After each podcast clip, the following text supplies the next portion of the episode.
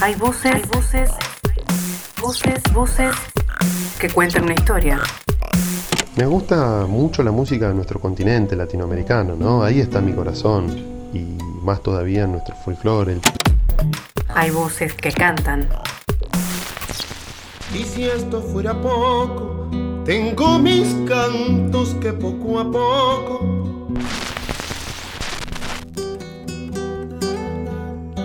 Voces.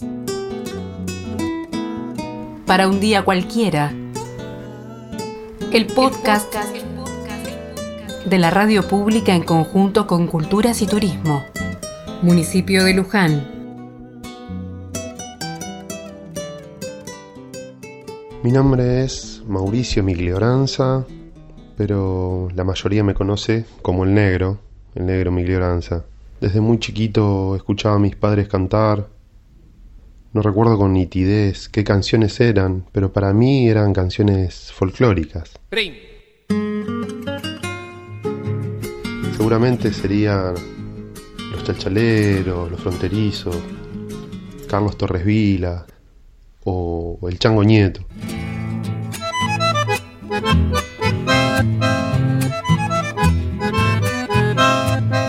Que era la música que escuchaban y que siguen escuchando, ¿no? Lo que recuerdo con claridad era la emoción que, que me provocaba.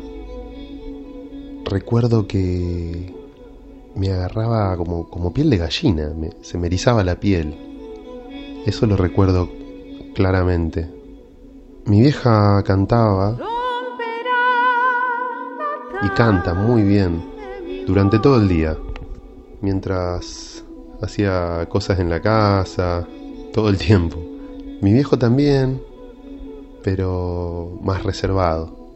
Y si voy a los recuerdos más lejanos, a lo que sería mi primer encuentro con un instrumento musical, me viene la imagen de un bombo, un bombito legüero, medio de esos de juguete. Yo de chiquito tocaba el ritmo de chacarera ya. Mi viejo me había enseñado explicándome el papá, mamá, papá, mamá. Y yo salí tocando y cantaba. Telecita la manga mota, tus ropitas están rotas. Cantaba la telecita. Y se me mezcla esa memoria con el recuerdo de mi abuelo Ferrero, que ya estaba en cama, estaba medio enfermo. Y yo me acuerdo que para alegrarlo tocaba con el bombo la marcha peronista, le cantaba la marcha peronista. Y, me acuerdo que él atrás de, de los lentes grandotes que tenía se reía y, y, se ponía contento de escucharme. Así que esas son mis primeras canciones.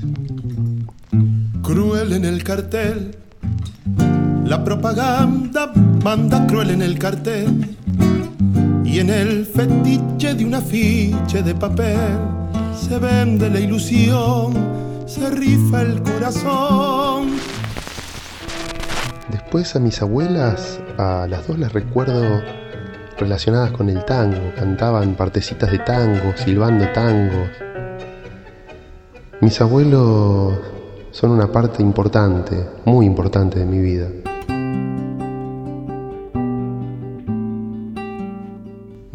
Vieja se crió en el campo, acá por la ruta 6, creo que ya es partido General Rodríguez. Y mi abuelo materno era un grandote de dos metros, con el corazón enorme. Peronista, a ultranza, hijo de Tanos, nacido en lo que hoy es el barrio Loreto.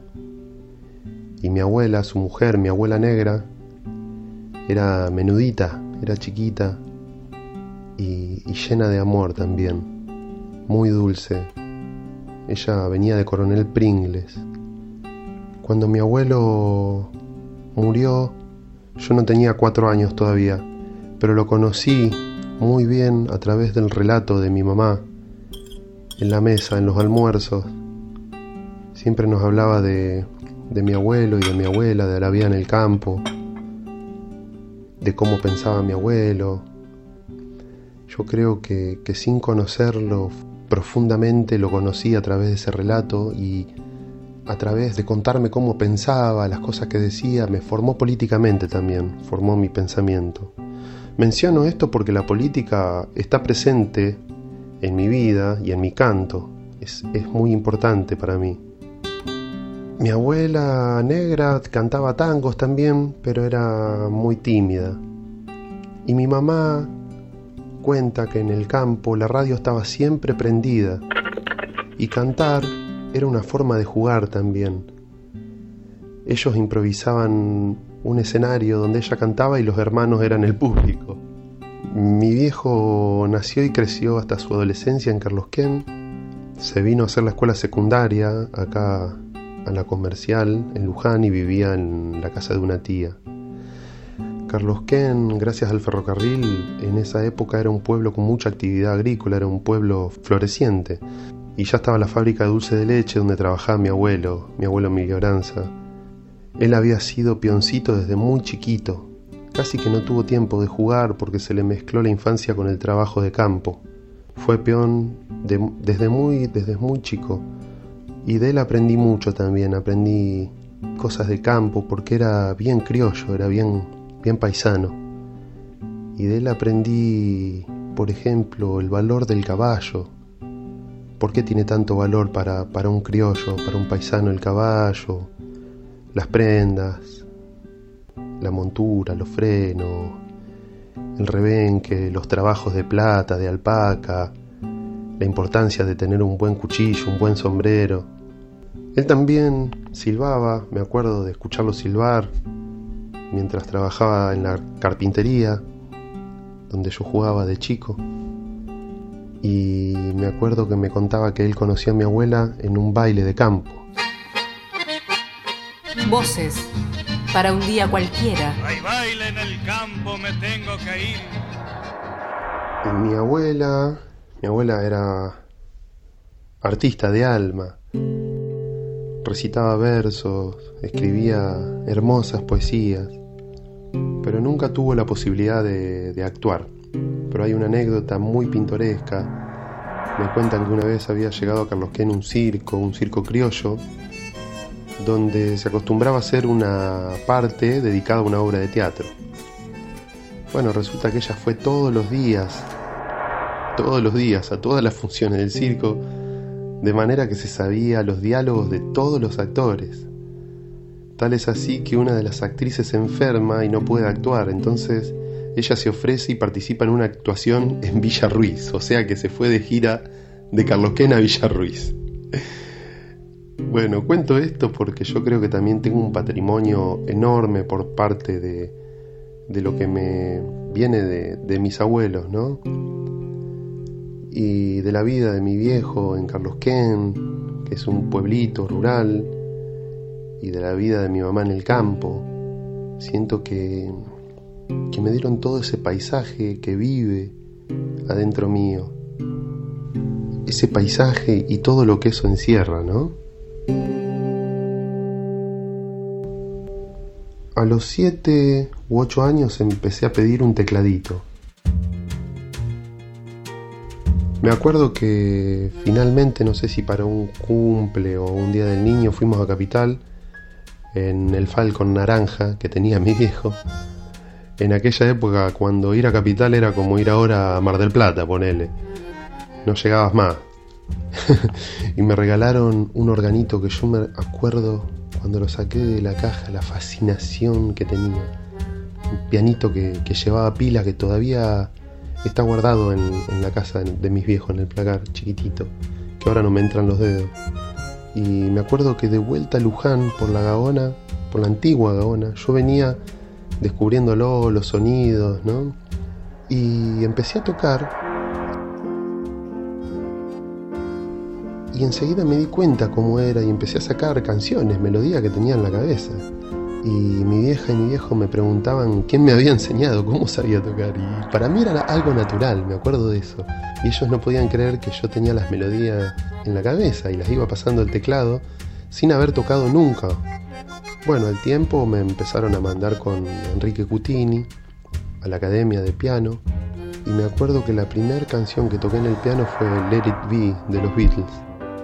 Después en la preadolescencia, a los 11 o 12 años, creo que ya había dejado piano, pero me acuerdo como un hito importante el primer CD que me compré, influenciado por mi prima Luciana, que fue el CD de Soda Stereo.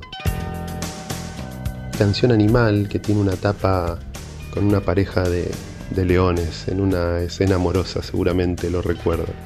Entonces ya no estudiaba piano y comencé la secundaria en la escuela normal y un profesor de música nos dice, miren chicos, yo si quieren puedo enseñarle guitarra.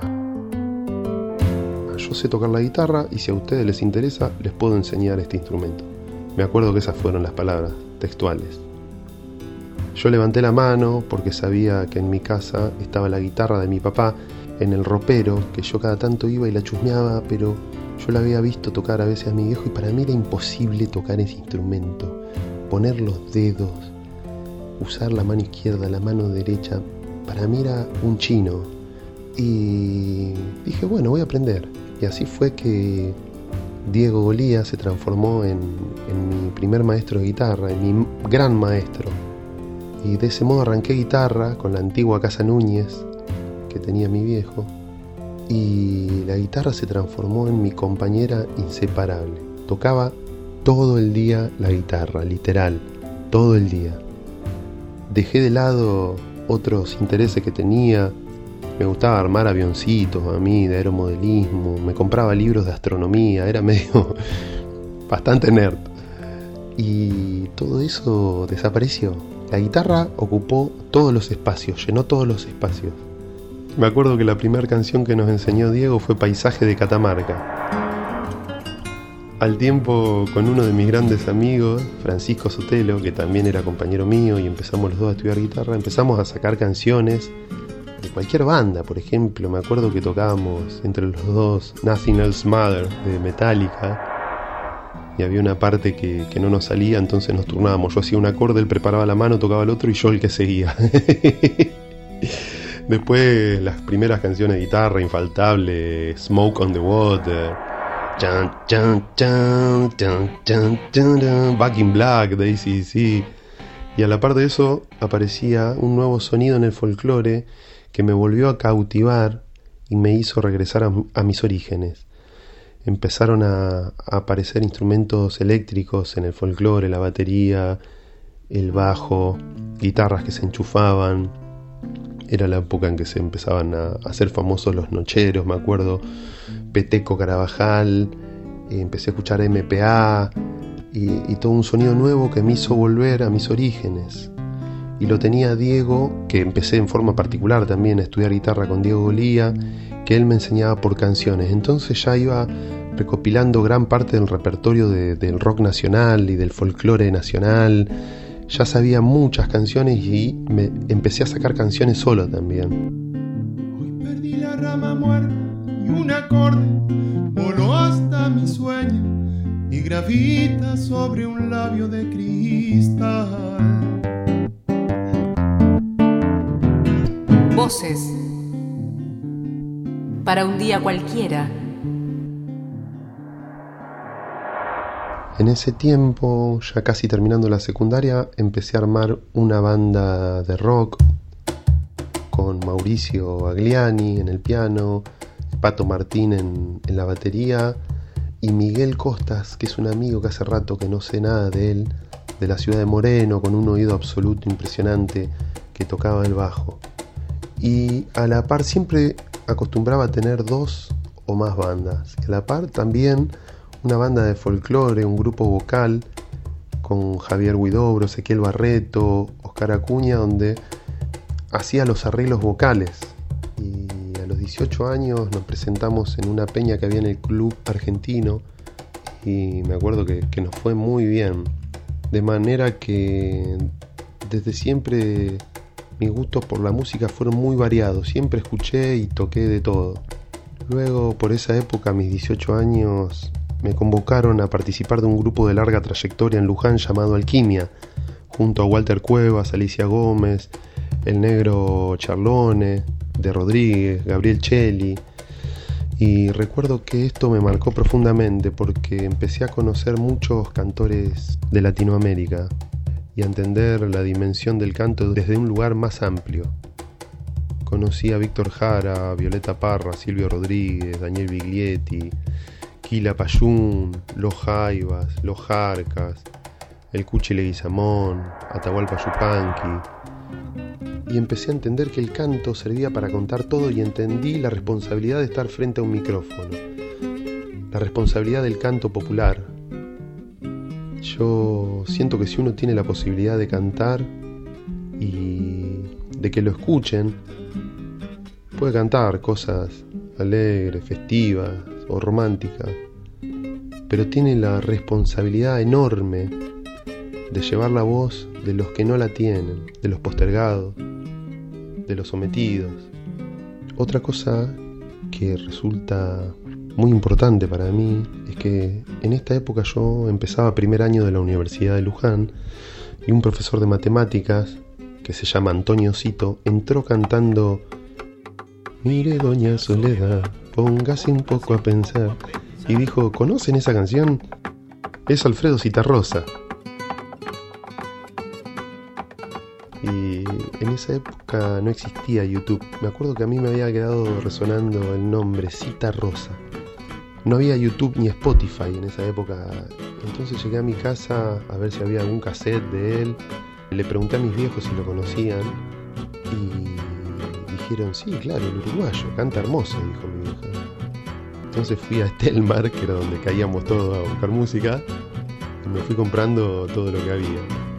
Hasta que escuché en mi país somos miles y miles de lágrimas y de fusil. Es un puño y un canto vibrante en la llama encendida, un gigante que grita adelante, adelante. Bueno, terminó esa canción y yo no podía parar de llorar no podía parar de llorar. Y fue la primera vez que, lloré escuchando una canción, que lloré así. Eso fue un hito en mi vida que, no voy a olvidar nunca. Dice mi padre que ya llegará desde el fondo del tiempo otro tiempo. En la actualidad, y en esto incluyo algunos años para atrás porque siento que hay cosas que todavía siguen siendo presentes. Fui parte del grupo Amauta, con el cual caminamos bastante, junto a amigos muy entrañables como el Pini Soeiro, Hernán Rebotaro, Lola Fusco, Fito Ristoc, otros músicos que iban pasando como Luis Miguel, Daniel Jerez, Alfredo Bogarín, Fuimos a muchas peñas, festivales, incluso estuvimos en Cosquín y fue una experiencia muy enriquecedora, con canciones propias y covers, donde logramos una sonoridad propia. Un, dos, tres, un, dos, tres. A la par de eso, yo también me presentaba y me sigo presentando en forma solista, acompañado con Alfredo Bogarín, la negra Soledad Marceski, Marcos Martínez, Mariano Prosdósimo, alguna vez Florencio, Flopo, Jurado, en fin, muchos amigos y amigas de la ciudad. Voces. Para un día cualquiera. La música, por lo menos hasta ahora, no fue mi único sustento económico. Salvo una época que daba clases de guitarra, siempre tuve otros trabajos a la par. Yo creo que trabajo de otra cosa en gran medida para permitirme hacer música. Así podría definir cómo, cómo me organizo en ese sentido. En relación a esto, yo siempre fui un defensor del trabajo remunerado del músico y pienso que en nuestra ciudad y en muchos lugares todavía queda, queda mucho trabajo por hacer con referencia a esto. A mí como a tantos otros nos ha pasado de tocar muchos años gratis a veces ni siquiera nos daban la comida. La música es una actividad que debe ser remunerada. ¿Cuántas veces nos han dicho, vení y según, y según cómo me vaya, vemos si te puedo pagar? Y vos pones tus horas de ensayo, de estudio, de composición, el viaje, ¿no? Un montón de cosas. Tenemos mucho para hacer los músicos y los artistas en general con respecto a eso. Por eso es muy celebrable lo que están haciendo artistas de Luján organizándose en el ACAL. También creo que hay mucho por hacer en esa materia desde el gobierno local y que esperemos que suceda. Generar espacios, ayuda económica para producir, pensiones, por ejemplo, para aquellos músicos que no pueden trabajar, facilidades para mostrar lo que hacemos en las redes, en fin, un montón de cosas. En lo que refiere a grabaciones, he grabado un disco en vivo en el Teatro Trinidad Guevara con Alquimia, grabamos dos discos con Amauta, América Viva y Rey Sol. Grabé también un disco en un proyecto conjunto con otros músicos, con canciones de un amigo, Cacho Pombo, un disco que se llama Las dos orillas. Y actualmente me encuentro terminando lo que sería mi primer disco solista en un proyecto completamente autogestionado, en el estudio de, de Deus. El disco tiene canciones de mi autoría, versiones de algunos covers, como por ejemplo Canción de Amor de Lisandro Aristimuño, Canción para unos ojos de Alfredo Citarrosa. Después hay canciones mías como Adiós Quebrachal, que es una chacarera trunca, Espuma de Plata, que es un aire de chacarera, una samba que se llama Cuando llega noviembre, una rumba llamada Por las calles de Turdera, Lucero del Alta Mar, que es un candombe, y una chacarera que es muy significativa para mí porque la hicimos juntos con, con el Pini Soeiro, que se llama Campo Adentro. Y actualmente escucho de todo, como lo hice siempre. Nunca tuve un gusto sesgado para la música. Me gusta conocer siempre músicas nuevas, autores nuevos. Tengo una lista interminable. Yo soy muy curioso. Me apasiona la economía, por ejemplo, de la política ni hablar. Con la música me pasa lo mismo. Puedo escuchar, qué sé yo, desde la Delio Valdés eh, hasta ACDC, desde Piazzolla Tahualpa Yupanqui me gusta mucho la música de nuestro continente latinoamericano, ¿no? Ahí está mi corazón. Y más todavía nuestro folclore, la música popular argentina, nuestro folclore, el tango, nuestro rock nacional. Pero también me gusta música internacional. Por ejemplo, me fascina B.B. King, amo a B.B. King, Steve Ray Vaughan, Frank Zappa, Queen, Pink Floyd, los Beatles. Yo creo que tengo mis pilares, eh, como te diría, mis imprescindibles, como son Juan Manuel Serrat, Joaquín Sabina, Alfredo Citarrosa, Silvio Rodríguez, esos son mis pilares, esos son mis imprescindibles. Después me gusta muchísimo, muchísimo Carlos Gardel, Edmundo Rivero, no sé, no termino más. Tierra que cantabas cuando te abrazaba el sol. Ay, se vira cocha tiempo de encuentros.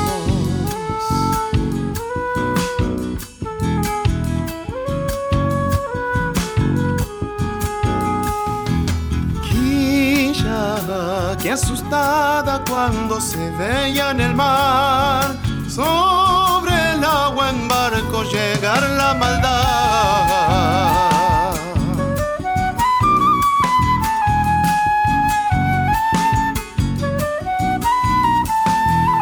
¿Quién iba a pensar tanto dolor? Cinco siglos resistiendo. Vuelve, vuelve el pueblo a querer la oportunidad de plata.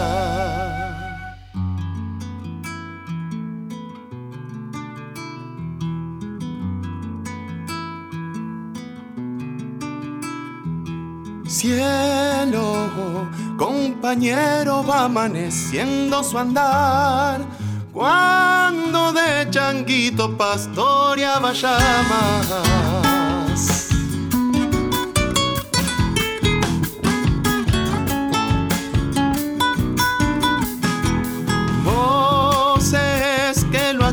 fragancias en llama en rebelión. Brilla la mirada de tu pacatari.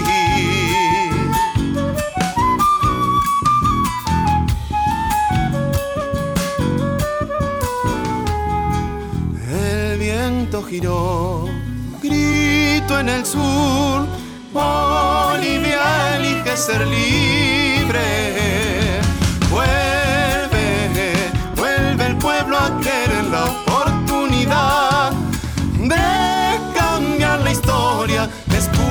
de plata.